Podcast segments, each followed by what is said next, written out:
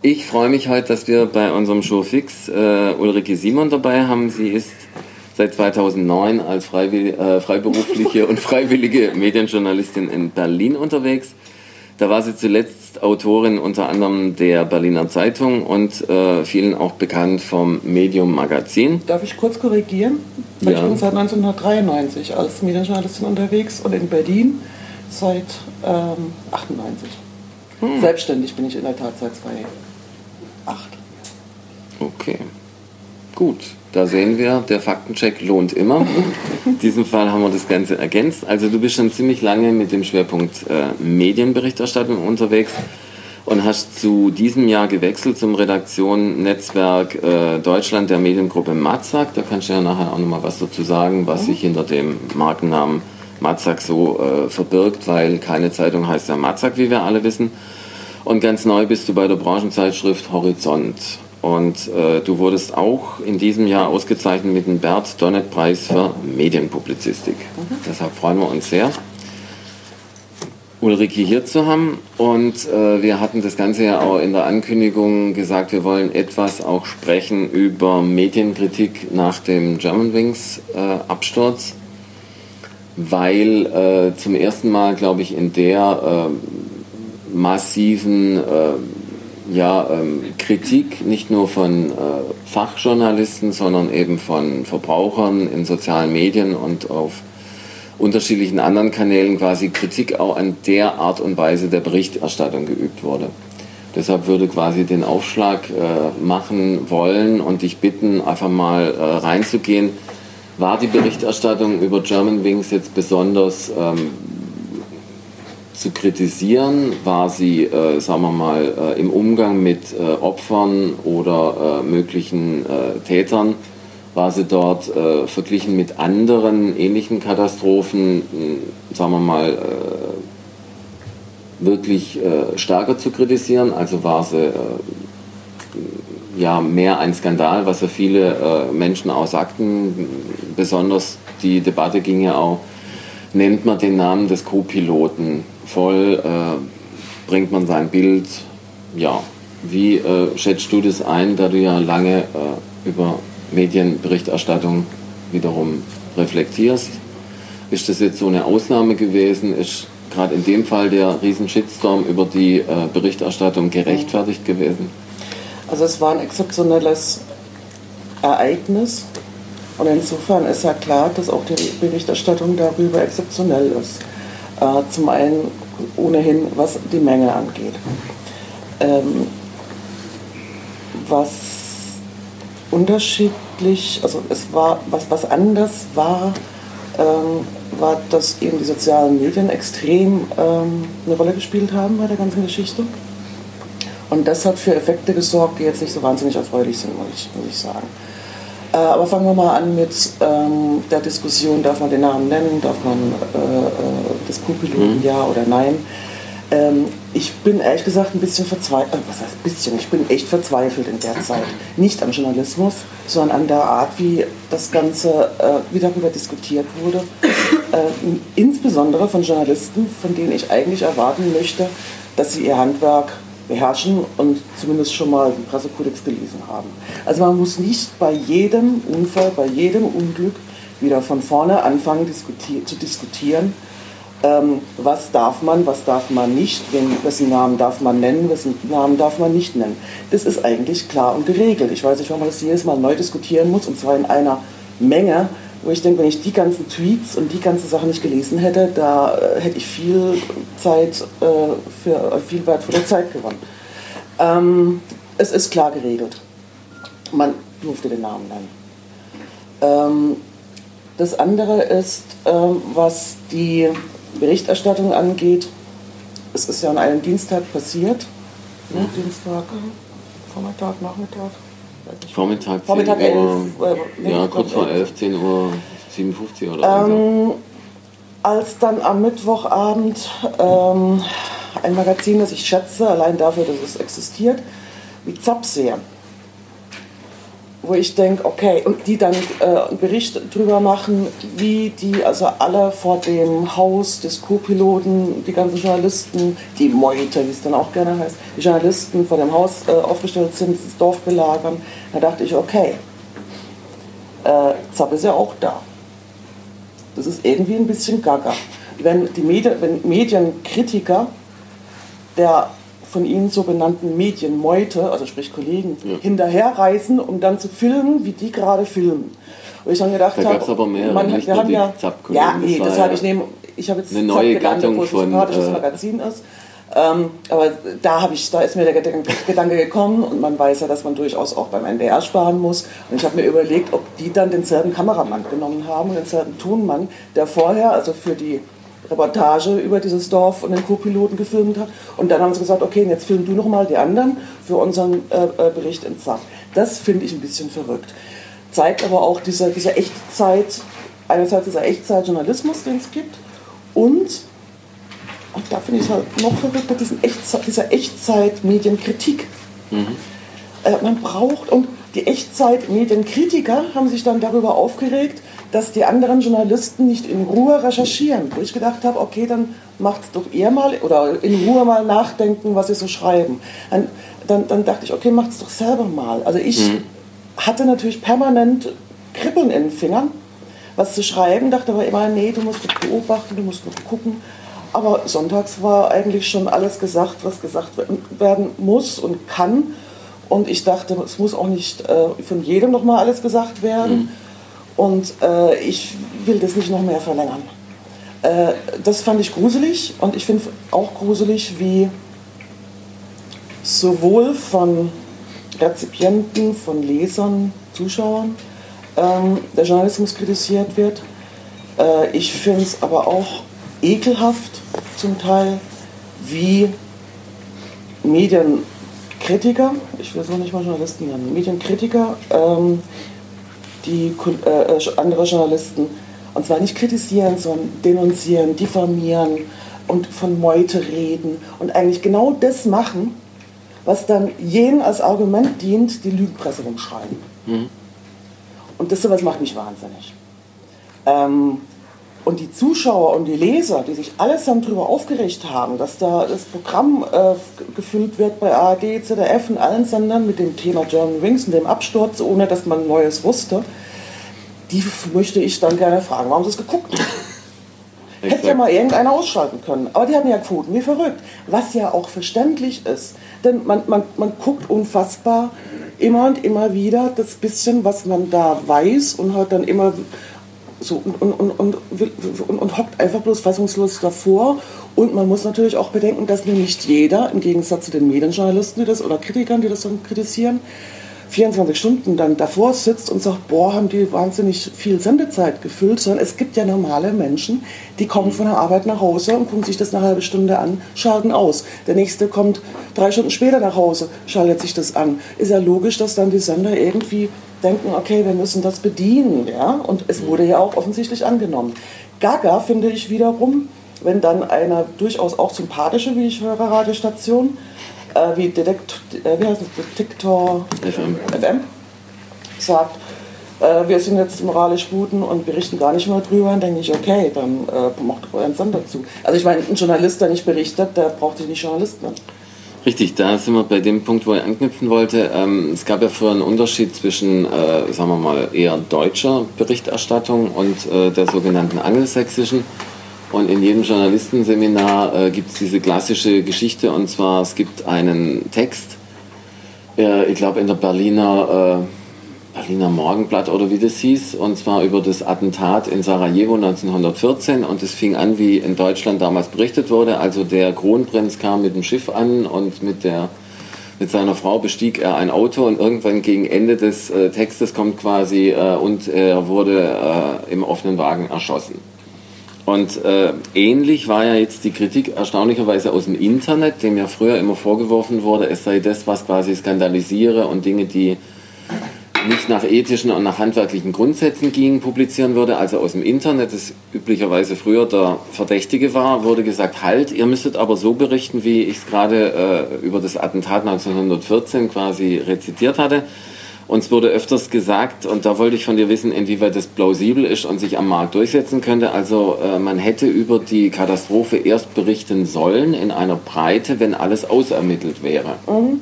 Und man soll auch über ein Wirtschaftsunternehmen erst dann berichten, wenn es eine Pressemitteilung verschickt hat. Ja. Das ist dazu meine Antwort. Das ist kein Journalismus. Ja. Ähm, es, es hat auch irgendein Polizei, irgendein Polizeimensch, äh, Polizist, weiß der Teufel was, auch Kai Diekmann, so einen Brief geschrieben. Ich weiß nicht, ob es vielleicht zufällig jemand äh, bei, bei Twitter gesehen hat. Der dann auch äh, sich unglaublich aufgeregt hat über diese Journalisten, die doch alle wahrscheinlich Polizist werden wollten. Und weil sie es nicht geschafft haben, sind sie Journalist geworden. Das war nicht Diekmann, sondern das war der An Diekmann. An Diekmann, genau. An, ich weiß nicht, wer es war, ich habe es auch irgendwo, glaube sogar dabei. Ähm, egal. Äh, der sagte dann jedenfalls, ähm, also die, die, die Journalisten, das sind alles irgendwie so verkappte Polizisten und äh, wollen den besseren Detektiv spielen oder den besseren Ermittler spielen.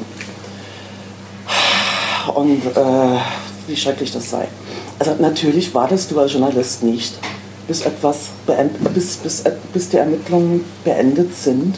Mhm. Irgendwann in drei Jahren oder fünf Jahren oder vier Wochen und so lange schreibst du nichts. Was ist denn das für ein Journalismus? Äh, das, äh, das, also wie gesagt, zu warten, bis du offiziell Material in die Hand bekommst, das heißt für mich, ich warte bei allem, bis ich die Pressemitteilung mhm. bekomme und die schreibe ich dann ab. Und wenn ich vorher recherchiere, dann ähm, bin, ich ein, bin ich ein neugieriger, skrupelloser, was weiß ich was. Nee, das ist Journalismus. Ja. Ähm, Journalismus ist vom Grundprinzip her immer ein Stück weit auch Geheimnisverrat. Jetzt mal weg von John Rings, ist immer ein Stück weit Geheimnisverrat. Das heißt, ähm, wenn ich etwas schreibe und da steht nichts drin, was nicht neu ist, im Übrigen, wenn ich etwas schreibe, das niemanden ärgert, dann war es der Artikel auch nicht wert, geschrieben zu werden. Also ich muss ja irgendwas Neues transportieren und äh, das ist ja unsere, unser Job als die vierte Gewalt im Staat. Äh, und und, und ähm, das, also diese, diese Diskussion, die habe ich auch überhaupt gar nicht verstanden. Guter Ansatz. Ähm früher ein Begriff, als die Bildzeitung noch eine deutlich höhere Auflage als heute hatte, äh, war ein Begriff für ein Tätigkeitsfeld für Nachwuchsjournalisten, nämlich der des Witwenschüttlers. Mhm. Ähm, einige Medien haben diesmal berichtet, zum Beispiel, dass die Bildzeitung relativ äh, gemäß des Pressekodex mit den Opfern umging. Also sprich, äh, man hat ja, wie du gerade einführtest, bei herausragenden Verbrechen, Unglückssituationen etc. Äh, im Pressekodex geregelt, dass dann der oder die auch mutmaßlichen Täter quasi mit Namen und Bild unverpixelt gezeigt und über sie berichtet werden darf. Aber es ist ja ähm, klar, äh, da hat sich die Bildzeitung und andere Boulevardzeitungen in der Vergangenheit nicht dran gehalten, dass eben Opfer, die ja äh, durch nichts äh, äh in irgendeiner Form dafür können, dass sie quasi einer Katastrophe, genau, und ähm, inwieweit konntest du da beobachten, dass da jetzt äh, das Ganze äh, ruhiger quasi war, dass das mehr nach dem Pressekodex war, weil immerhin ja knapp 500 äh,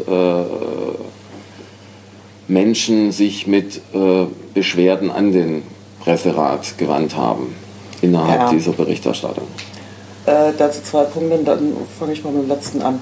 Also die Anzahl der Beschwerden ähm, heißt, äh, hat, äh, es ist, das ist keine Aussage über die tatsächliche Schwere ähm, des Grundes, weshalb Beschwerden mhm. äh, an den Presserat gerichtet worden sind. Denn äh, beim Presserat steigt schon seit vielen Jahren die, die Anzahl der Beschwerden und seit es eben Internet gibt und E-Mail und geht ja alles viel, viel schneller und man weiß das auch besser, dass es da ein Presserat gibt.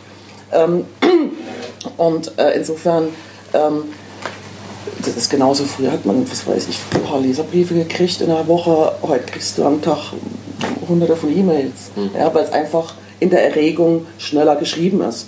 Und es geht ja auch leichter. Also früher muss man tippen, ja, Umschlag stecken, Briefmarke drauf. Muss, manchmal wird auch nicht nachgedacht, äh, was so geschrieben wird. Das ist auch so ein Nachteil von E-Mail, Twitter und so weiter und so fort. Aber man manchmal sagt, eine Nacht drüber schlafen tät, tät ganz gut. Ähm, zu überlegen, ob sich das lohnt. Also die Anzahl der Beschwerden kommt meines Erachtens auch daher, dass ein, einfach eine, ein unglaublich großes Erregungspotenzial war äh, durchaus zu Recht, weil es war natürlich ein, ein, ein unfassbares, schreckliches Unglück, das etwas mit einem macht und man irgendwie das nicht wahrhaben will und dann wie im Mittelalter der Bute sozusagen dann äh, den Kopf abgehauen bekommt, weil man irgendwie sich ohnmächtig fühlt und etwas tun will. Ähm, und heute hast du dann halt schnell eine Mail geschickt und schnell dich beschwert und schnell ähm, manchmal auch rumgerübelt. Ähm, das ist das eine.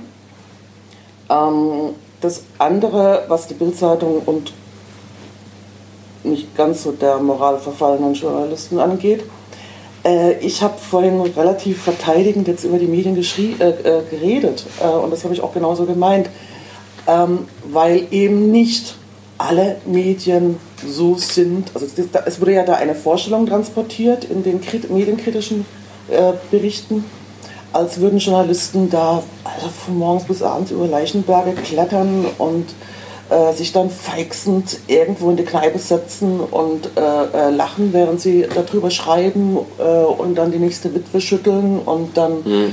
ähm, es gibt, ich nicht, nicht nur es mag solche Auswüchse geben, es gibt solche Auswüchse, es gibt Journalisten, die unerträglich arbeiten und ähm, da äh, sehr wenig Skrupel empfinden in ihrer Arbeit, aber es ist nicht das Normale, es sind nicht alle. Mhm. Davon abgesehen, vielleicht ohne dem Redaktionsnetzwerk Deutschland vorgreifen zu wollen, was denn das eigentlich ist, ich habe mir auch überlegt, wären die Redaktionen noch so ausgestattet wie früher, und gäbe es keine Zentralredaktion, sondern jede Zeitung und jeder Sender und jeder würde seine Reporter losschicken, ja Mensch, da wäre aber halt dann noch mehr überfüllt gewesen. Also ist immer mal froh, dass gar nicht mal so viele Journalisten rumlaufen, ja. die überhaupt doch auf Recherche rausgeschickt werden. Ein Punkt, ähm, es waren in Montabaur und äh, wo ja sehr viele äh, der Opfer herkamen und äh, nee, in Montabaur kam der Pilot, äh, dort wohnte der, Halter seine Eltern, genau. Her, ne? Also auf jeden Fall in dieser äh, äh, Ecke kam es auch dazu, ähm, dass Journalisten Menschen quasi ein Honorar anboten, damit sie ihre Betroffenheit äh, Von einem, der behauptet hat, er käme von RTL. Genau. So hat sich dann am Schluss aufgelöst. Ja. Ähm, ist es, äh, sagen wir mal, üblich, dass man quasi äh, in diesem Witwenschütteln oder in diesem äh, investigativen Prozess, dass man quasi äh, die Stimmungslage der betroffenen Familien ja, äh, ausleuchten möchte, ist es da üblich, dass da Geld fließt oder ist das jetzt erst so gewesen? Also Witwenschütteln ist jetzt nicht eine investigative Tätigkeit, würde ich jetzt mal behaupten. Gut. Also und da fließt aber üblicherweise Geld. Das Zweite, äh, mal ganz davon abgesehen, dass äh, Redaktionen im Allgemeinen ohnehin kaum äh, äh, Geld haben. Also dieser Scheckbuchjournalismus, der übrigens nicht meint, man steckt irgendjemandem 20 Euro zu, damit er einmal vor der Kamera weint. Ähm, sondern Checkbuchjournalismus, ich gebe echt für Infos Geld. Mhm. Das war früher durchaus üblicher, ähm, heute nicht mehr. Ja, nicht mehr. Ähm, und äh, dass ich in Winnenden gab es das auch, ne, dass ähm, äh, den, den, den Vorwurf. Köln auch, bei, ja, ne, dass Kinder, die sich dann umarmt haben. Spiegel, Spiegel. Ähm, Kinder, die sich umarmt haben mhm. vor der Kamera, also die sich nochmal extra weinend umarmt haben vor der Kamera. Oder postieren. Posieren ja, für ein 20 oder Fuffi oder sowas, ja. Ist eklig ja, ist Aber eklig, wenn das rauskommt, äh, äh, sollte man es öffentlich machen. Aber es ist jetzt nicht der Standardjournalismus. Okay, aber es ist auch das nicht, ist sagen wir mal, geregelt. Also, oder kriegt man da dann das ist äh, nicht, Probleme? Äh, es ist ethisch nicht okay. okay, also man würde dann vom äh, Presserat eine Rüge bekommen, wenn man das äh, offenlegen das könnte. Das würde ich doch sehr hoffen. Okay, hoffen. alles klar. Das war damals nicht. ähm, bei diesem Absturz hat man eins bemerkt, also den Medien wurde vorgeworfen, sie würden zu schnell und zu oberflächlich berichten. Ich fand allerdings, dass die ähm, Sorglosigkeit der Medien noch durch die Sorglosigkeit der Politik in vermeintlich neuen äh, äh, äh Lösungen, um solche äh, Unglücke zu vermeiden, überholt wurde. Also wie schätzt du das ein durch dieses... Ja, die Medien haben relativ schnell gesagt, also diese äh, Verschlussregelung, die ja eigentlich nach äh, 9-11 äh, gemacht wurde, um quasi Feinde äh, aus dem Cockpit fernzuhalten, müsse geändert werden. Äh, es ging ja bis dahin, dass ich glaube, ein CSU-Politiker äh, meinte, man müsse depressiven Menschen quasi ein Berufsverbot erteilen. Also die Politik war ja ziemlich hyperaktiv und ich meinte, sie ist fast sorgloser und weniger nee, das nachgedacht. Ist, das ist halt äh, immer so. Also genauso wie, wie die wie Leser und Zuschauer ähm, teilweise, also wie mancher Leser und Zuschauer und Rezipient überreagiert, wie mancher Journalist überreagiert, Zeit ja, die, mit ihrem Aufmacher, äh, ja. der Absturz einer, eines Mythos. Wie so reagieren auch Politiker über. Das ist unter dem Eindruck, das könnte populistische Gründe haben, aber das will ich in dem Fall noch nicht mal unterstellen, sondern unter dem Eindruck, wir müssen da was machen, äh, wird halt oft übers Ziel rausgeschossen. Mhm. Und das ist aber eine, eine, menschliche Reaktion und so wie Rezipienten Menschen sind und Journalisten sind es Politiker auch. Ähm, muss halt dann wieder irgendeiner einfangen. Ähm, wenn ein Unglück passiert, ist ja eine Aufgabe von Journalisten auch mit äh, herauszufinden, woran konnte es gelegen haben, also Materialermüdung oder technisches Versagen, menschliches Versagen etc. In dem konkreten Fall war jetzt eben auch ein äh, mögliches äh, ja, Krankheitsbild, Depressionen äh, jetzt äh, quasi äh, sehr zentral ausgeleuchtet. inwieweit meinst du, ähm, wurde dort seriös über diese Krankheit berichtet, die ja jetzt doch äh, wirklich dann äh, breiter auch äh, diskutiert wurde.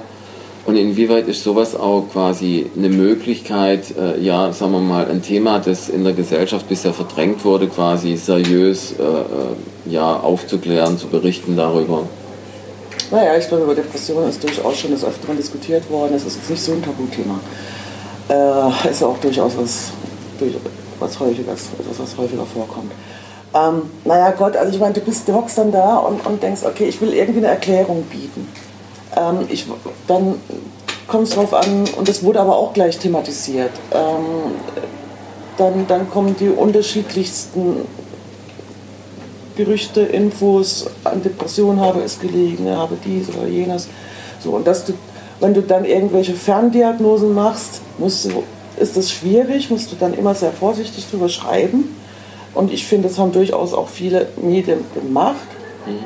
ähm, zu sagen, äh, irgendeinen Experten, einen Arzt zu, zu, fragen, kann das daran gelegen haben? Was bedeutet das überhaupt? Und es kamen ja dann auch gleich Artikel dahinterher und Berichte hinterher, wo es hieß, um Himmels Willen stigmatisiert jetzt nicht Menschen, die mhm. Depressionen haben. Und wenn er da übers Ziel hinaus schießt, nach dem Motto, äh, man muss die Ärzte bei Piloten grundsätzlich der Schweigepflicht entbinden oder so ist auch was übers Ziel hinausgeschossen. Ja. ja.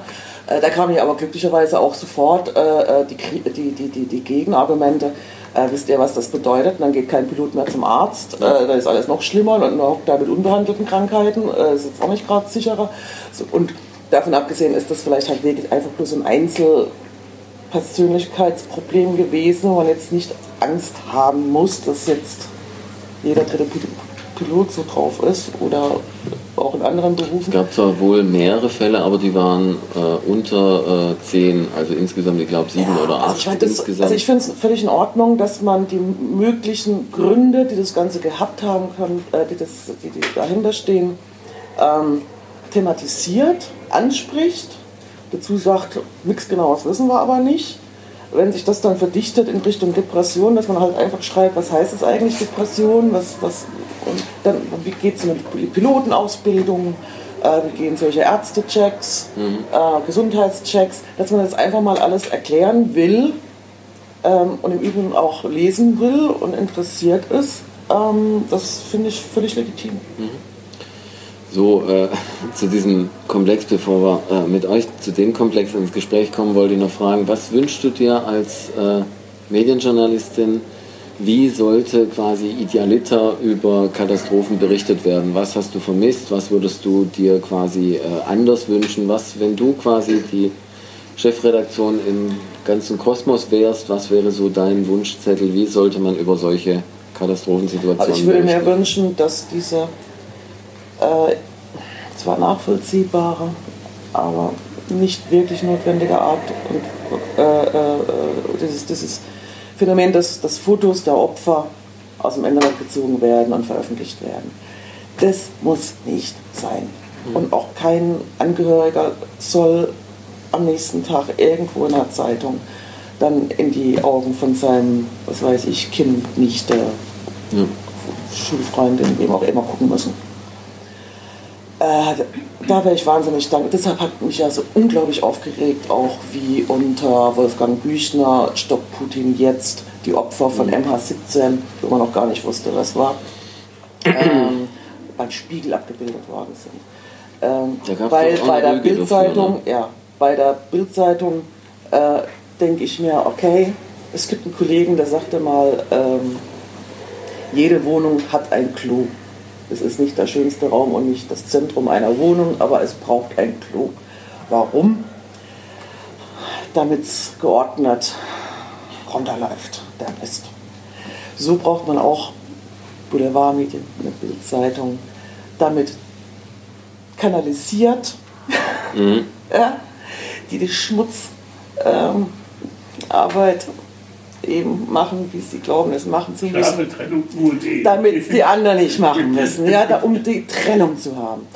Äh, und die Bildzeitung hat sich ja auch äh, durchaus, äh, also die, die denken ja auch nach, bevor sie, bevor sie ihre Blätter macht. Aber natürlich gibt es da eher diese Tendenz, so etwas zu machen. Sie haben es ja auch wieder gemacht, die ganzen äh, äh Facebook-Fotos da mhm. abzudrucken.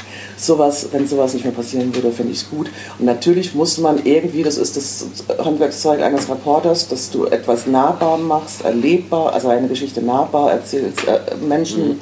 erlebbar machst, natürlich dann dieses, diesen Schrecken da irgendwie transportierst in deiner Sprache. Äh, und es ist äh, eine hohe Kunst, das zu machen, dass es nicht kitschig wird, dass es nicht eklig wird, äh, aber trotzdem den, den, den, den, Leser begreifbar macht wie, wie, was, und mitnimmt und berührt. Ähm, aber man braucht dafür nicht die toten Menschen abbilden. Herzlichen Dank. Äh, zu diesem Komplex von euch Fragen, Anregungen, Bemerkungen?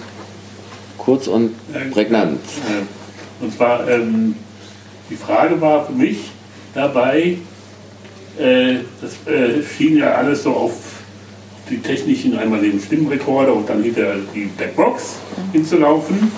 Äh, zuerst hatten sie nur den Stimmrekorder, haben das schon mal ziemlich, und dann einen faktencheckmäßig einen zweiten, also äh, mittlerweile gefunden.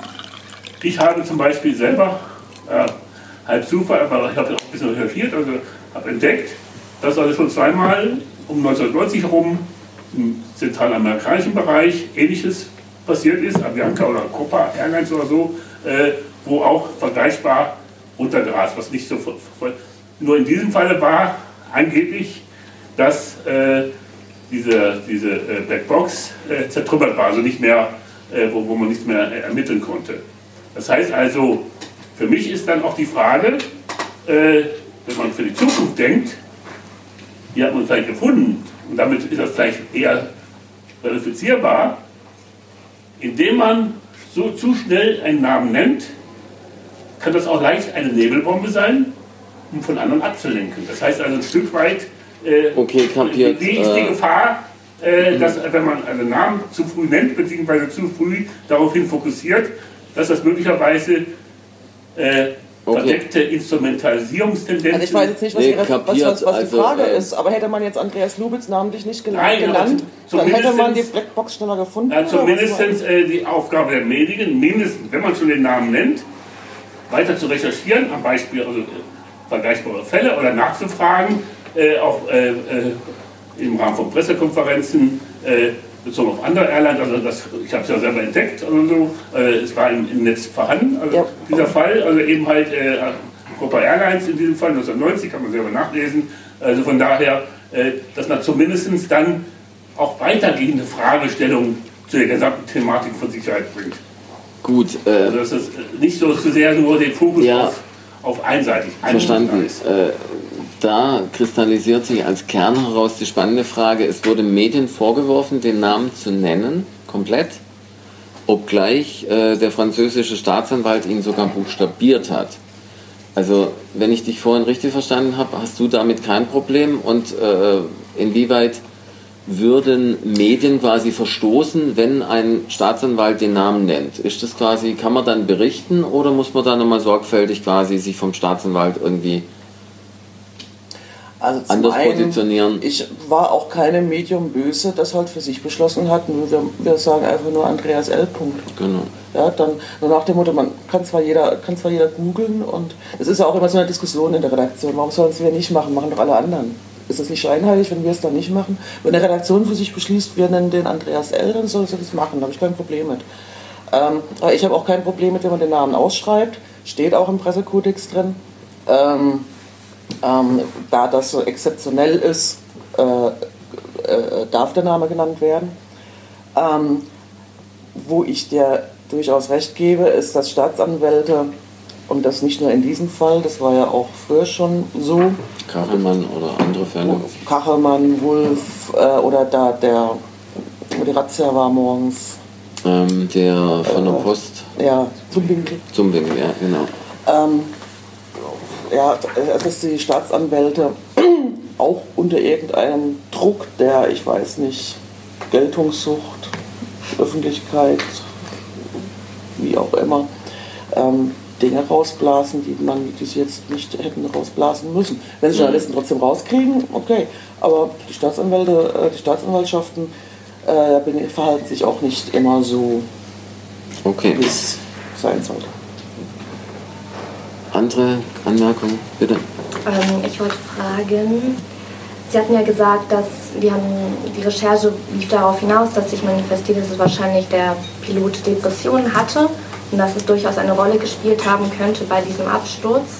Wenn das ähm, aber noch nicht fest sicher ist, wurde es, also ich habe sowohl aus journalistischer Sicht als auch als Leser versucht, diese Berichterstattung mitzuverfolgen. Und als Leser kommt mir sofort der Eindruck, ähm, da hat ein depressiver Pilot Menschen getötet aufgrund seiner Krankheit. Aber wenn das nicht fest ist, wurde trotzdem nicht irgendwie, also sollte der Pilot wirklich depressiv gewesen sein, dann ist er nicht nur Täter, sondern auch Opfer. Und ich finde, in der Berichterstattung ist diese, dieser Aspekt dieser Krankheit, die ernstzunehmend ist und auch ernstzunehmende Folgen hat und gewissermaßen ein bisschen auch die Verantwortung von dem Pilot, diese Verantwortungsfähigkeit in diesem Moment ausgeschaltet haben könnte, untergegangen. Das heißt, ähm, ich habe ganz wenige Medien, ich glaube zwei oder so, ähm, mitbekommen, die berichtet haben, dass auch der Täter sozusagen Opfer sein kann in dieser De Depression. Ich finde, das ist kritisch und ich wollte Sie fragen, was Sie davon halten, denn es ist durchaus der Fall, finde ich, dass diese Berichterstattung das, die Stigmatisierung von Depressionen wieder erhöht. Auch wenn man das nicht vorhatte, ist durchaus, wenn man Journalismus als vierte Instanz sieht, auch eine Verantwortung Ja. ähm, da, die ich finde in dieser Berichterstattung nicht komplett ausgeschöpft wurde. Es wurde sehr allgemein über Depressionen berichtet. Ja. Also zum einen Verdachtsberichterstattung ist in Ordnung, wenn man Mhm. es als Verdachtsberichterstattung auch genau, was, deutlich halt, macht. was für mich halt und es war ja nicht einfach so aus der Luft gegriffen, Nee, nee, sondern es es gab gab, ja. Also es gab Belege, äh, dass er Beweise, wegen die darauf- Depression in Behandlung war Genau. vor längerer Zeit. Genau. Ähm, und das musste man auch ne, das, äh, genau so schreiben, Genau, damit es korrekt ist. Genau. Ähm, zum Zweiten habe ich relativ häufig gelesen, dass, ich sag mal so, das nicht die Auswirkung ist einer stinknormalen Depression, wie sie durchaus weiter verbreitet ist, sondern dass da noch irgendwas anderes dazugekommen sein muss. Ähm, auch da habe ich hochkomplexe Dinge gelesen von, von, von Augenkrankheit Psychiatern. etc., ja. Nee, ja, dass da noch ein anderes, äh, ähm, noch, noch etwas anderes hinzukommen muss, eine bestimmte Krankheitskonstellation da sein muss, um sowas überhaupt zu machen. Und, ähm, ich, und, und insofern äh, ist, ist, also gehe ich mal, hoffe ich mal, dass es nicht zu einer, gehe ich nicht aus, dass es zu einer Stigmatisierung dieser Krankheit führt. Ähm, man kann sich ausschließen, was, was, was, wie es zum Teil rezipiert wird. Ja? Also manchmal wundert man sich ehrlich gesagt auch, was Leser mitnehmen von dem, was sie gelesen haben. Ähm, Es ist ja auch deutlich ruhiger geworden, weil jetzt zum Beispiel, als die 150 Kerzen ja bei dem Gedenkgottesdienst waren, wurde auch sehr, sagen wir mal, mit Empathie auch für den äh, Andreas L. Da ist auch die geschrieben. 150. Also da hat sich doch äh, gedreht. Also insofern. Genau, aber eben nur ganz kurz, ich will das auch nicht weiter ausweiten, aber finden Sie, dass es ähm, im richtigen Rahmen erkenntlich gemacht wurde, dass es sich nicht um einen komplett gesicherten Fakt handelt, sondern dass man es annimmt? Also die Depression. Na gut, aber es ist ein Beleg und es wurde ja auch bestätigt, dass er 2006, 2009 ähm, worden ist. Und also ich meine, das es gibt ja dann auch Tatsachen. Aber 2009 ist ja eine Weile her. Ja, das sage ich ja. Also Aber- dann musste man schreiben, dass Genau. er vor längerer Zeit in Behandlung war. Okay, ich würde zwischen Also wir Ende einziehen in das Ganze, ähm, wenn ich dich richtig verstanden habe, korrigiere mich, dann kann man durchaus sagen, dass in dem Fall, sagen wir mal, die Aufregung auch des Publikums nicht durch äh, so massive handwerkliche Fehler begründet gewesen wäre, sondern du meinst, das war also relativ äh, alles im Rahmen und hast aber als Wunsch, dass gerade bei solchen Dingen einfach mehr Qualität im Journalismus insgesamt und der Berichterstattung Nachdenken, einzieht. bevor man was losschickt. Gut. Ja, und sich halt in der Tat immer der Verantwortung der eigenen bewusst sein als Journalist, was mache ich hier eigentlich? Und sich auch nicht von jedem Chefredakteur zum Beispiel, wenn es so wäre, triezen lassen, etwas zu schreiben, wo man selber nicht davon überzeugt ist. Genau. Ähm, dieses Beispiel von dem Unglück war so, sagen wir mal, eins der vielen Mosaikbausteine für diejenigen, die pauschal von Lügenpresse sprechen. Also die haben keine Medienkritik, sondern sie haben quasi ja eine Mediengegnerschaft, die sie vor sich hertragen. Und äh, jetzt wäre für mich die spannende Frage, äh, du beobachtest Medien. Äh, ist der Zustand der Medien wirklich so schlecht, dass man äh, ja pauschal zu dem Urteil kommen könnte, Lügenpresse, was auch ein schwieriger Begriff ist, Ich wollte weil der sagen, ja ich kann äh, niemals zu diesem Begriff, äh, äh, auf diesen eine Begriff Vorgeschichte hatte. Den Begriff der kommt ja aus dem äh, sehr, wohl, sehr wohl belastet und äh, wer den in den Mund nimmt, ähm, der tut mir schon mal leid. Okay, Einsatz zur Qualität. Äh, Journalismus, Ähm. du machst das ja schon länger. Wie ist so die Auf und Abs? Wo stehen wir gerade? Es gibt verdammt guten, viel, viel besseren Journalismus als früher und es gibt auch verdammt viel schlechteren Journalismus als früher. Es gibt beides. In den Extremen gibt es beides.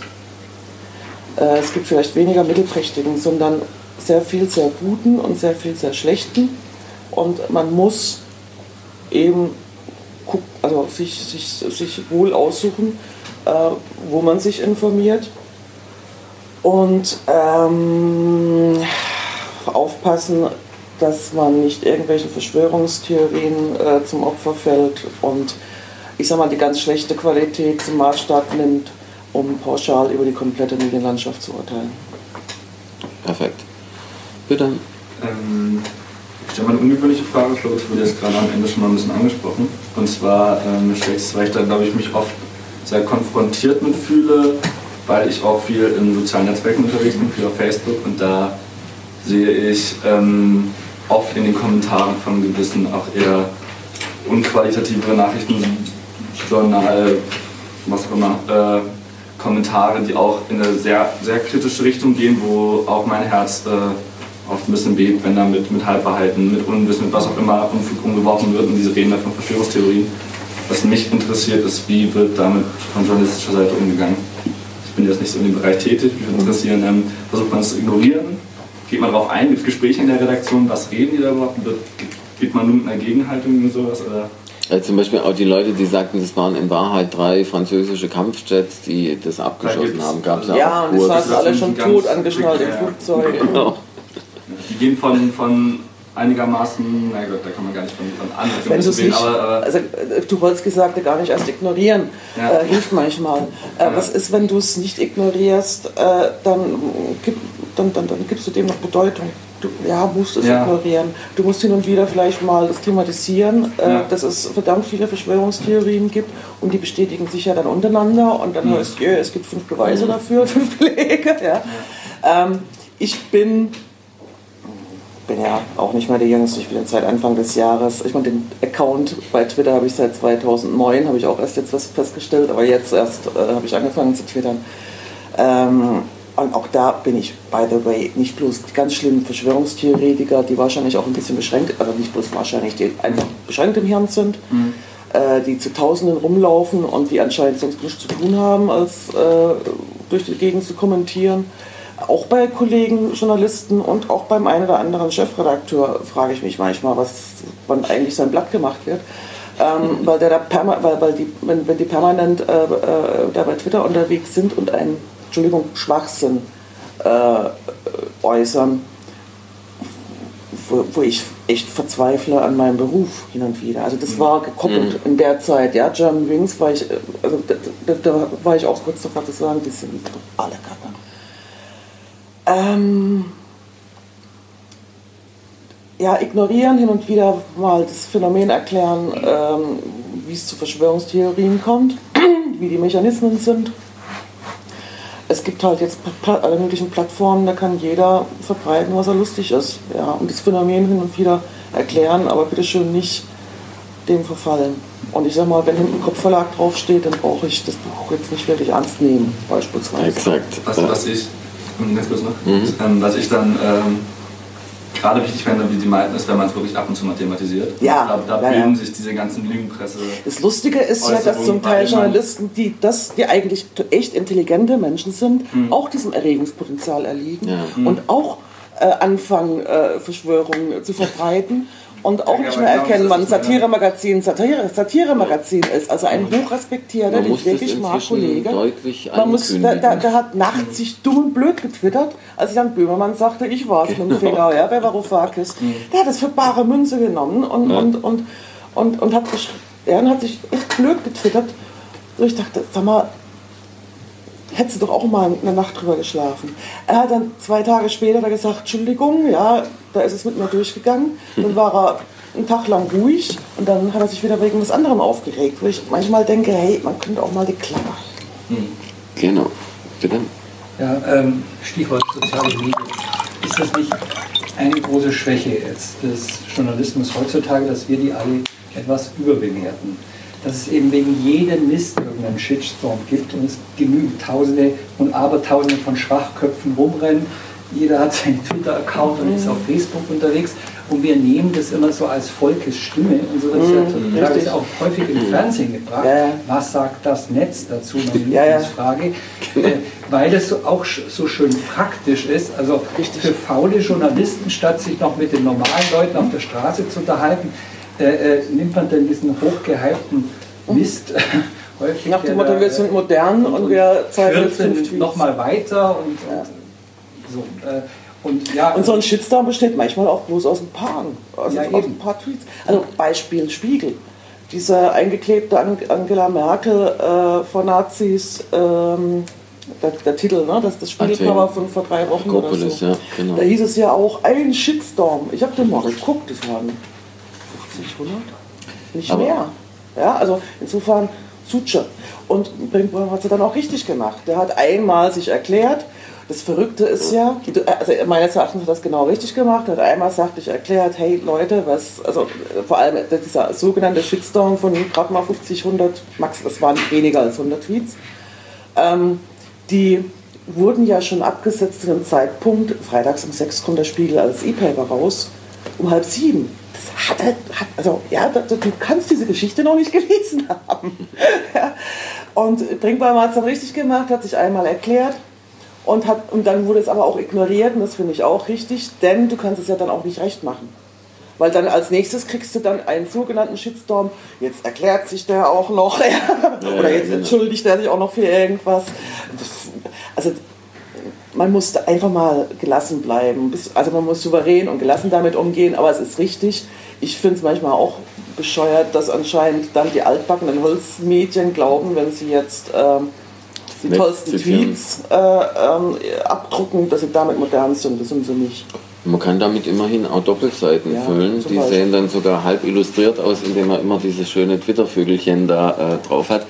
Alles klar, aber äh, noch ein Satz, also es gibt, sagen wir mal, gerade bei diesen vermeintlichen Shitstorms ja den Klassiker, äh, und zwar äh, Orson Welles, äh, diese Geschichte über äh, der Krieg der Welten wurde ja mehrfach untersucht. Es gab damals gar nicht diese Massenreaktion, die jetzt auch immer an den ähm, Jahrestagen im Fernsehen postuliert werden. Also äh, es wurde äh, vertieft untersucht, dieses klassische Hörspiel, wo alle dachten, es sei quasi jetzt plötzlich äh, äh, New York würde überfallen.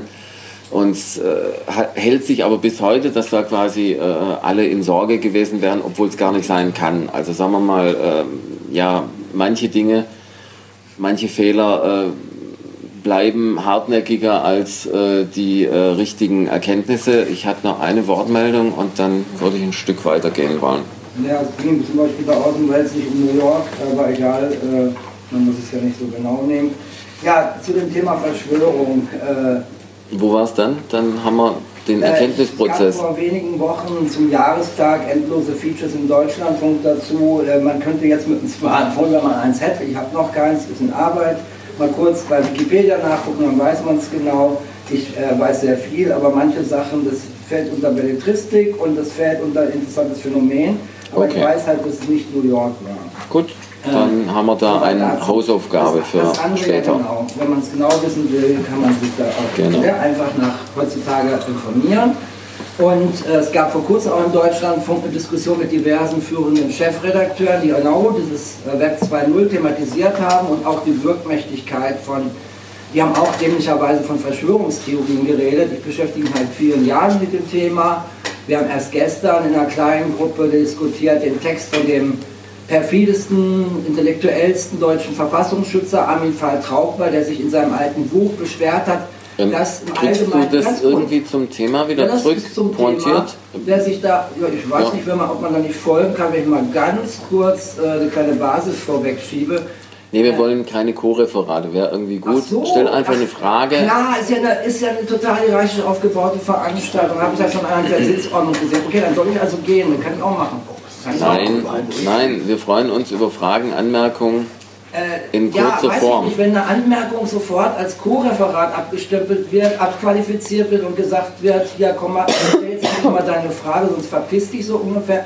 Ich weiß nicht, also. Nee, das hat er nicht gesagt. Aber ja, dann kann, er mich, doch, dann kann er mich doch. Ja, das mag ja auch sein, dass wir Es gibt halt auch Menschen, die im Publikum sitzen, die was wissen und die ja. sich mit Verschwörungsideologien, Verschwörungsmythen, Verschwörungs Denken beschäftigen. Und wenn es nun mal den Fall Traubler gibt, der dazu ein Buch geschrieben hat, wo er im Einleitung schon bemerkt, dass es kaum wissenschaftliche Arbeiten damals dazu gab, mittlerweile gibt ja. es ein paar dazu. Wenn man dann also immer im Deutschlandfunk und sonst wo hört, Theorie, Theorie ist etwas Wissenschaftliches, okay. etwas positiv besetztes. Und wenn man es auf, auf der einen Seite nur sagt, pathologisieren, das sind alle Bekloppte, und auf der anderen Seite sagt, ignorieren, dann sind also diese Chefredakteure, die im Deutschlandfunk darüber geredet haben, bei Weitem schon ein bisschen äh, reflektierter, was der Umgang damit gibt, als anscheinend ja. hier von vorne kommt, weil äh, wenn ich dann irgendwie eine Kritik äußern möchte, dass das die falsche Umgangsweise damit ist, äh, dann werde ich schon gleich abgewürgt, wenn ich nur erwähne, dass es da tiefe fundierte Auseinandersetzungsmöglichkeiten gibt. Ja, die gibt, aber leider die jetzt nicht, nicht Thema heute sind. Halt also das Problem ist halt bei Verschwörungen, das entwickelt sich so schnell in etwas Unsachliches, wo sich jemand schnell angegriffen fühlt. Und das ist so eine Diskussionsbasis, das sollte man wirklich aus dem Journalismus raushalten. Gut.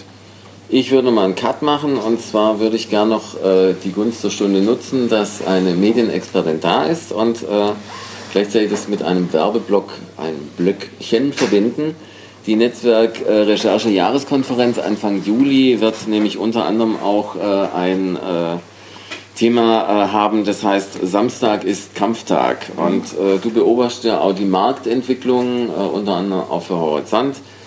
Äh, Montag ist nicht mehr Spiegeltag und Fokus kommt inzwischen auch am Samstag und es wird inzwischen auch äh, aller Orten geklagt, wer soll das Ganze, was fürs Wochenende gefertigt wird, eigentlich noch lesen.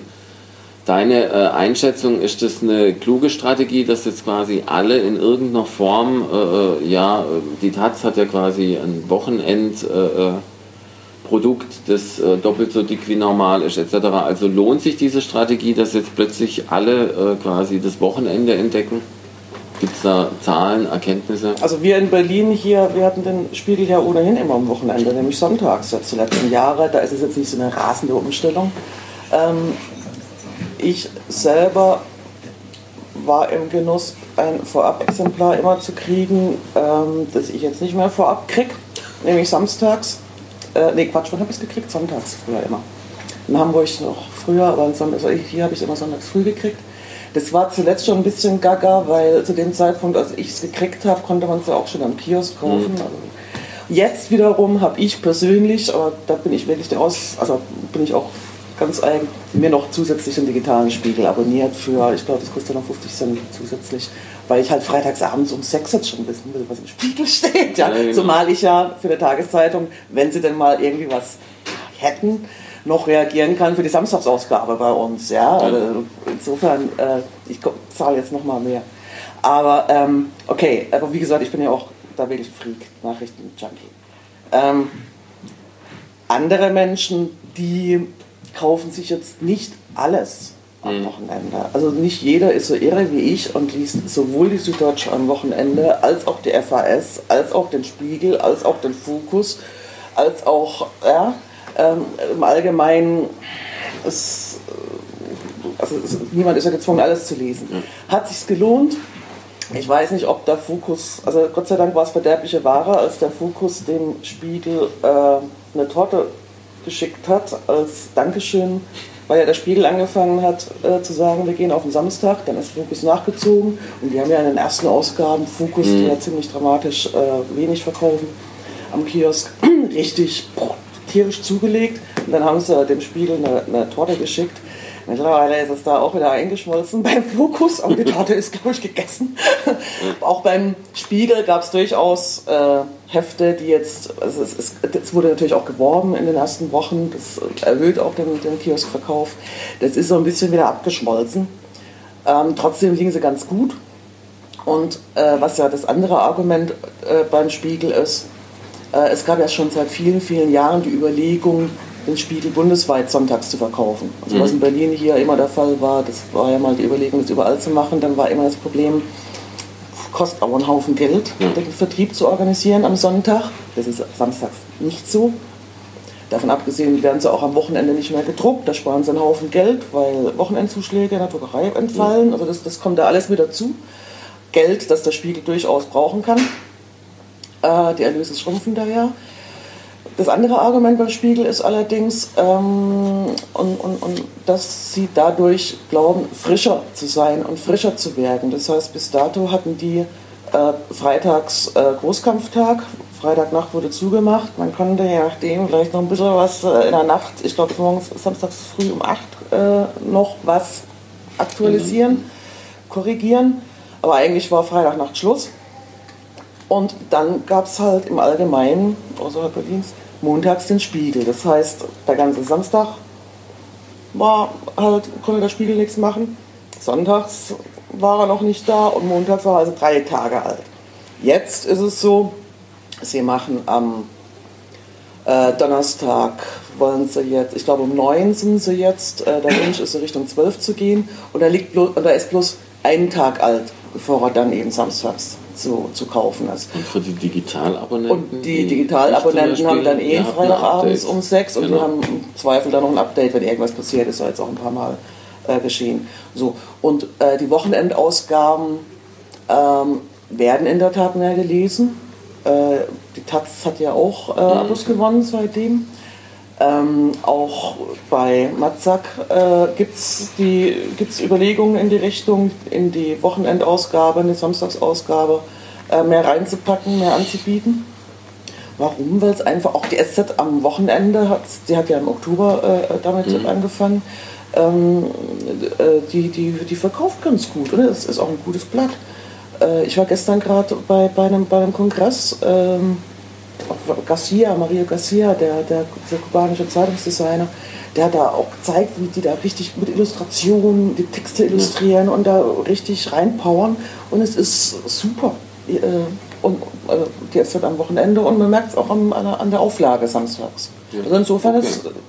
Also die Leute wollen am Wochenende wirklich lesen. Es gibt ja teilweise, insbesondere bei der Taz, die Überlegung, möglicherweise irgendwann mal äh, werktags die Taz nur noch als E-Paper ähm, äh, erscheinen zu lassen und dann eben samstags, die, äh, die schon jetzt extra abonnierbar ist, äh, nur noch am Wochenende die Taz zu bringen. Gut, also fassen wir zusammen, Strom. durchaus ein Markt, noch kein Overkill, alles äh, im ja, Vielleicht noch eine Frage, äh, weil ja auch bei Matzak-Gruppe bist, vor einem halben Jahr wurde das auch äh, veröffentlicht. Da gab es das auch, Matzak hat ja vorgehabt, äh, oder hat immer noch vor, weiß ich jetzt nicht genau den aktuellen Stand, äh, von der Rationalisierung, Befürchtungen der dortigen Mitarbeiter und Journalisten und so weiter. Äh, kannst du da ein bisschen aktuellen Stand sagen? Wie, wie sieht es da jetzt aus? Äh, es gibt das. Vor, vor einem halben Jahr habe ich meinen Stand. Dann kannst du auch nochmal sagen, was der Infobraucher zum Beispiel hinter dem Namen Matzak äh, zu erwarten hat. Also, Also Matzak ist kein, heißt auch übrigens nicht Matzak, wie manche glauben oder so, sondern der Mensch hieß einfach Matzak, beziehungsweise die Erbin heißt auch immer noch Matzak, also ganz normaler Name des Verlegers, des Gründers, äh, die in Hannover sitzen und ähm, deren Keimzelle die Hannoversche Allgemeine ist, Hannoversche Allgemeine Zeitung. Äh, die haben insgesamt ähm, 17, nee, 15, 15 Zeitungen. Dazu gehören hauptsächlich, also das sind, das sind alles Regionalzeitungen, die in, in großen Städten, meistens in Landeshauptstädten erscheinen. Also in Hannover, äh, die Hannoversche Allgemeine, die Leipziger Volkszeitung, die Märkische Allgemeine in Potsdam, ähm, Kieler Nachrichten, Lübecker Nachrichten, Ostsee-Zeitung, ähm, Dresden, Dresdner Neueste Nachrichten, das die, die, die Zeitungen, die Flaggschiffe. Ähm, und die Überlegung, was, das, was Sie angesprochen haben, das ist keine Überlegung, sondern voll in der Mache mittendrin. Dieses Konzept, und zwar schon seit äh, längerer Zeit, das wurde, ich glaube, im Oktober 2013 äh, bekannt. Und im vergangenen Jahr ging es los mit der Umsetzung. Das heißt Matzak 2018, 2018, weil das echt ein großes Projekt ist, was auch eine Weile braucht, bis man das dann äh, richtig umgesetzt hat. Äh, es wurde beschlossen, bei Matzak eine Zentralredaktion zu gründen. Diese Redaktion heißt Redaktionsnetzwerk Deutschland, sitzt in Hannover, hat hier in Berlin Büro. Dort bin ich als Autorin beschäftigt. Ähm, mit der Überlegung dahinter, die Zeitungen ähm, sind alle in den schwarzen Zahlen, aber man muss sagen, noch. Denn die Erlöse schrumpfen, Auflage schrumpfen, Anzeigen schrumpfen. Es ist ein schwieriges Geschäft. Und dann gibt es zwei Möglichkeiten. Entweder du sparst Jahr für Jahr, du, äh, du lässt das Redaktionsbudget Jahr für Jahr schrumpfen, schmeißt immer, ja, schme äh, stellst keine neuen Leute mehr ein, machst äh, äh, Fluktuation um, oder schmeißt immer weiter Leute raus. Das ist so eine Lösung, das ist keine Schule. Und vor allen Dingen äh, äh, nicht gut für die Qualität. Oder du machst es komplett anders, sagst, okay, das sind ähm, ganz unterschiedliche, also sehr ähnliche Zeitungen, weil alles Regionalblätter sind, aber in ganz unterschiedlichen Verbreitungsgebieten. Wir können jetzt jede Zeitung vor sich hin, ich sage es jetzt mal sehr zugespitzt, bös, bös, boshaft, bösartig, du kannst in jeder Zeitung die Redaktion vor sich hin dilettieren lassen, indem jeder glaubt, den Leitartikel über Obama schreiben zu müssen, ähm, jeder ihren eigenen Papstnachruf schreibt, wenn er stirbt. Ähm, oder du sagst, okay, die Regionalen sollen das machen, was sie können und, und, und wofür sie wirklich stehen, nämlich das Regionale ordentlich beackern, bearbeiten. Aber wir haben eben den Papstexperten, wir haben den äh, Obama-Experten und, da, und diese ganzen Experten, was das Überregionale angeht, Wirtschaft, Politik, äh, Kultur, Medien, dieser sitzt in Hannover und die beliefert eben all die Zeitungen im Regionalen mit überregionalem äh, Stoff, der wirklich geschrieben ist von Leuten, die es verstehen und können. Das ist eine hauseigene, Das ist die äh, Idee dahinter. eine hauseigene Nachrichtenagentur quasi. Weil bisher haben ja viele Regionalzeitungen, Äh, Es gibt nur noch eine Meinung Ah, bundesweit, statt 17 Meinungen, die durchaus nicht immer nur dilettantisch sein mussten, sondern da haben wir nur genügend Beispiele für hervorragende. Und vor halben Jahr, Also, also ich gönne jeder Redaktion, Ulrike, äh, ich gönne wirklich der jede, Vielfalt. genau, ich, ja, ich würde jeder Gener äh, Generation, jeder Redaktion wünschen, eine üppig ausgestattete, tolle, große Redaktion zu haben und zu finanzieren und zu bezahlen. Das wäre toll. Aber leider Gottes ist das Geld nicht da. Oder es verschwindet schlicht und ergreifend. Und dann musst du dir überlegen, okay, wenn ich meine Zeitung nicht defizitär werden lassen möchte, wenn ich ähm, nicht durch komplett journalismusfremde Dinge ähm, die Zeit, äh, das Zeitungsgeschäft äh, äh, subventioniere, dann muss ich mir was Neues ausdenken. Und das ist eben dann das, was ähm, äh, Matzak äh, jetzt umsetzt, dass das für Einzelne nicht immer toll, also nicht schön ist, dass da, ja, nochmal, ich würde mir wünschen, das ja, ich glaube nicht, dass es jede Redaktion wäre üblich ausgestattet. Das ist mein Punkt. Bitte? Es ist nicht nur ein individuelles Problem des einzelnen Redakteurs der keine, oder der einzelnen Redaktion, sondern es ist insgesamt ein Verlust an Stimmen, an Meinungsvielfalt in Deutschland. Okay, aber wenn du die Zeitung einstellst, dann hast du auch die Stimmen verloren. Das ne? muss ja auch nicht unbedingt die Alternative sein. Also. Und ich sag mal, äh, es ist, ähm, wenn, also ich, ich habe diesen Begriff eben in, ins Spiel gebracht mit dem dahin äh, dilettieren. Ähm, es muss nicht unbedingt, also Vielfalt des Mittelmaßes auch nicht, oder Vielfalt von Schlechtem ist auch nichts Begrüßenswertes. Lieber weniger Vielfalt, dafür bessere Qualität. Und das ist die Idee. Ja, und okay, ich würde es nachher im Gespräch ja. vielleicht nochmal ausweiten, weil das ist ein diskursives äh, Ding. Ja. Ähm, der nee, nee, das Stärkung der Regionalebene, wenn man jetzt schon noch relativ gut, äh, dass man dann um ein Stück weit auch am Beispiel der Watz-Gruppe damals, 70er Jahre, die hat ja auch genau das Konzept gehabt, und da, da nee, nee, nee, die Regional- nee, nee. oder Zentralredaktion äh, in Essen. Die Frage ist, aber die Frage, die Regionalzeitungen haben letztendlich auch darunter gelitten, wenn ich das äh, als Leser Ja, aber Watz ist halt Watz und Matze äh, ist. Und da ging es die Diskussion aus der Matz-Gruppe von Mitarbeitern selber, die Frage, äh, warum versucht man nicht verstärkt in regional, also in lokal zu investieren auch, und diese Ebene zu stärken, also quasi da ein bisschen Geld reinstecken und nicht, damit es nicht nur so ausschaut, man will hier bloß nur rationalisieren. Das war der Punkt. Okay. Ja, aber dass es nicht nur ein Rationalisieren ist, habe ich gerade versucht zu erklären. Ja, aber die Frage der Denn Investition es wird ja, in es wird ja in die, Es wird ja in die Zentralredaktion investiert. Ja, zentral, aber okay, nicht äh, kapiert. Äh, ich würde noch eine letzte Frage, bevor ich den Werbeblock und dann den gemütlichen Teil eröffne, äh, loswerden. Und zwar, du arbeitest ja auch für Horizont seit neuem. Und so der erste Scoop, den du da gelandet hast, war, äh, drei der vier Spiegelerben wollen äh, von Bord, von der Fahne, wie immer. Sie wollen also quasi, äh, sie glauben verkaufen. nicht mehr an das Geschäftsmodell. Und sagen wir Spiegel, genau, verkaufen. Spiegel ist ja eigentlich immer eine sichere Bank. Die haben auch mit Spiegel TV, also mit äh, Spiegel Online eine breite Diversifizierung äh, und äh, ja, zumindest drei der vier, also äh, Jakob Augstein und äh, die zwei anderen äh, Erben, also die Frau, Maria Sabine und genau. Äh, Julian. Genau. Und Franziska möchte eben behalten. Was denkst du, äh, ist der Hintergrund? Und das andere, wir sind ja hier auch bei Netzwerk Recherche an äh, den Recherchen interessiert. Ähm, wie kommst du an so eine Info als Erste? So als Blick in deine Werkstatt sozusagen zum Ende? Es gibt sowas wie Informantenschutz, das weiß man ja beim letzten Mal Okay. ähm, aber ich äh, versuche es zu beantworten. Also es waren jetzt zwei Fragen. Die erste Frage war, ähm, warum machen die das? Warum machen die das? Also um es ähm, kurz einen Überblick zu geben. Ähm, Rudolf Augstein hat die Hälfte seines Unternehmens 1974 den Mitarbeitern geschenkt, die der Mitarbeiter KG äh, gegründet haben und die hatten 50 Prozent.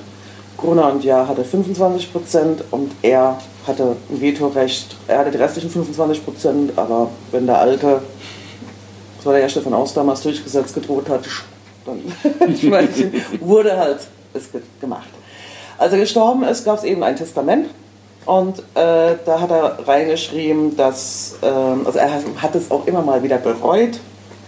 Dafür gibt es Zeugen, das gemacht zu haben mit den Mitarbeitern.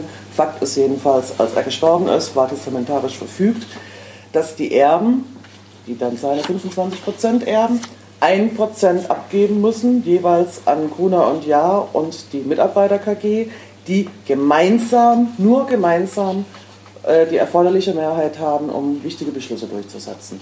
Und die Erben selbst haben dann nur noch 24,5% und nichts zu sagen. Außer, dass ein Augstein, wenn er was sagt, ein Gewicht hat, weil er Augstein heißt. Das gilt insbesondere für die beiden Journalisten. Franziska bei der Süddeutschen äh, Zeitung und Jakob, der hier äh, den Freitag gekauft hat, 2008 im Verleger ist. Äh, er ist auch der äh, Testamentsvollstrecker mit maximaler Dauer von 30 Jahren und der Sprecher dieser Erbengemeinschaft. Und dann gibt es eben, jetzt ist es, und das verteilt sich auf vier Kinder, ähm, paritätisch. Jeder hat also durchgerechnet dann 6% selber am Spiel. äh, und Franziska Augstein, äh, die sagt, was immer passiert, ich verkaufe nicht. Äh, Jakob hat das Interesse, ähm, das loszuwerden. Und dann gibt es eben noch die beiden anderen, von denen es auch heißt, sie haben da kein Interesse. Das ist Maria Sabina, ist der Anwältin, und äh, Julian Künstler in Hamburg. Und jetzt geht es halt darum, wer, wer kauft diese 18 Prozent, will so einer kaufen, äh, gibt es einen Käufer, der dann abgelehnt würde von den anderen, denn die hätten das Recht zu sagen, nö, das ist ein Käufer, den wollen wir nicht. So, und das ist, und ich meine, gut, die spannende Geschichte ist natürlich die, ähm, die, die Augsteins schmeißen da ja Erbe weg. Hm. Ja? So, die andere. Äh, Wie kommst du an sowas? Also äh, einfach so ein also, kleines du hattest, äh, ja, in ja, die äh, Werkstatt. Du hattest ja die äh, äh, vorhin gesagt, also seit, seit 93 äh, mache ich den Beruf. Und über all die Jahre hat man sich natürlich Menschen aufgebaut, die einem was erzählen. Und man hat Vertrauensverhältnisse zu denen, die haben zu einem selbst Vertrauensverhältnis, ähm, das nicht enttäuscht worden ist. Ähm, man begleitet die auch über, also ich jetzt über zum Teil sehr, sehr lange Zeit. Also es gibt wirklich welche, die ich halt seit bald 25 mhm. Jahren kennen. Ähm, man weiß, wen man anrufen kann, wer, ein, wer, dann einem den Rest der Geschichte erzählt, wenn man irgendwo was, ein Gerücht äh, aufgeschnappt hat, äh, dass man, damit man es verifizieren kann. Und ähm, ja, und, und, es ist, und da geht es einfach darum, dass man, dass man Kontakte hat, dass man sich ein Netzwerk aufbaut äh, dass die auch das Gefühl haben und merken, Mensch, die interessiert es ja wirklich, was sie da recherchiert und bemüht sich auch, das ordentlich zu recherchieren, nicht irgendwas hinzuschreiben, so lieber Meinung, also, also erstmal recherchiert, bevor sie meint zum Beispiel und mangelnde Recherche nicht durch Meinung ausgleicht. Äh, und so läuft es halt. Dann ruft irgendeiner an und dann geht's los. Dann geht's los. Und dir scheint es immer noch Spaß zu machen. Ja. Bitte. Ähm, ich wollte fragen, aber ist denn der Wechsel nach vielen Jahren der Freiberuflichkeit in so eine feste Stelle nicht auch? Ich bin nicht fest. Ich bin auch jetzt frei. Ich war 20 Jahre lang war ich äh, festangestellt und konnte mir nicht vorstellen, selbstständig zu sein. Nee, Autorin für. Ich, bin, ich habe Autorenverträge. Also, äh, was, was, also ich habe mich 2008 selbstständig gemacht, Ende.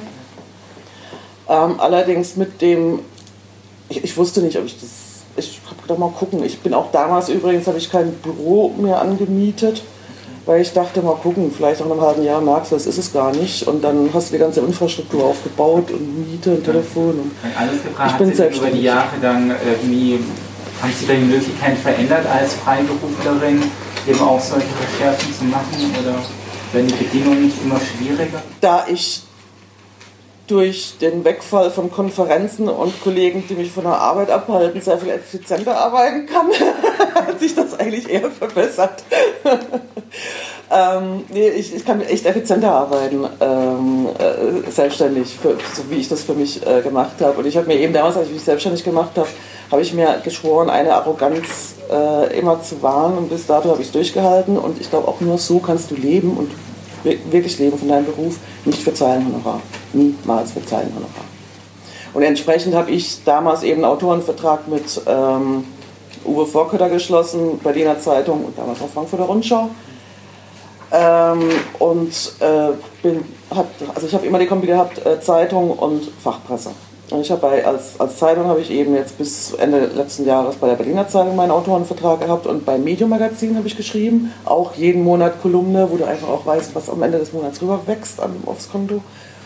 Und dann hast du schon mal die Grundlage, was da noch dazu kommt, ist okay, ja, aber du hast jedenfalls eine bestimmte Summe X und du weißt, die kommt jeden Monat.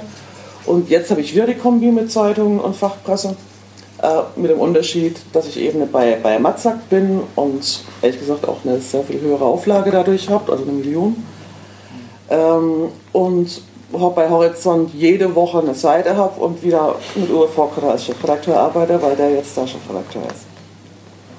Ja, sozusagen. Und da hatte ich dann nichts. Und, und, und, beide wollen Medienjournalismus, also die wissen ja, was sie sich eingekauft haben. Okay, ganz, ganz herzlichen Dank. Äh, ich würde sagen, wir haben gleich noch Gelegenheit, bilateral das Ganze zu vertiefen. Ich mag den Werbeblock noch eröffnen.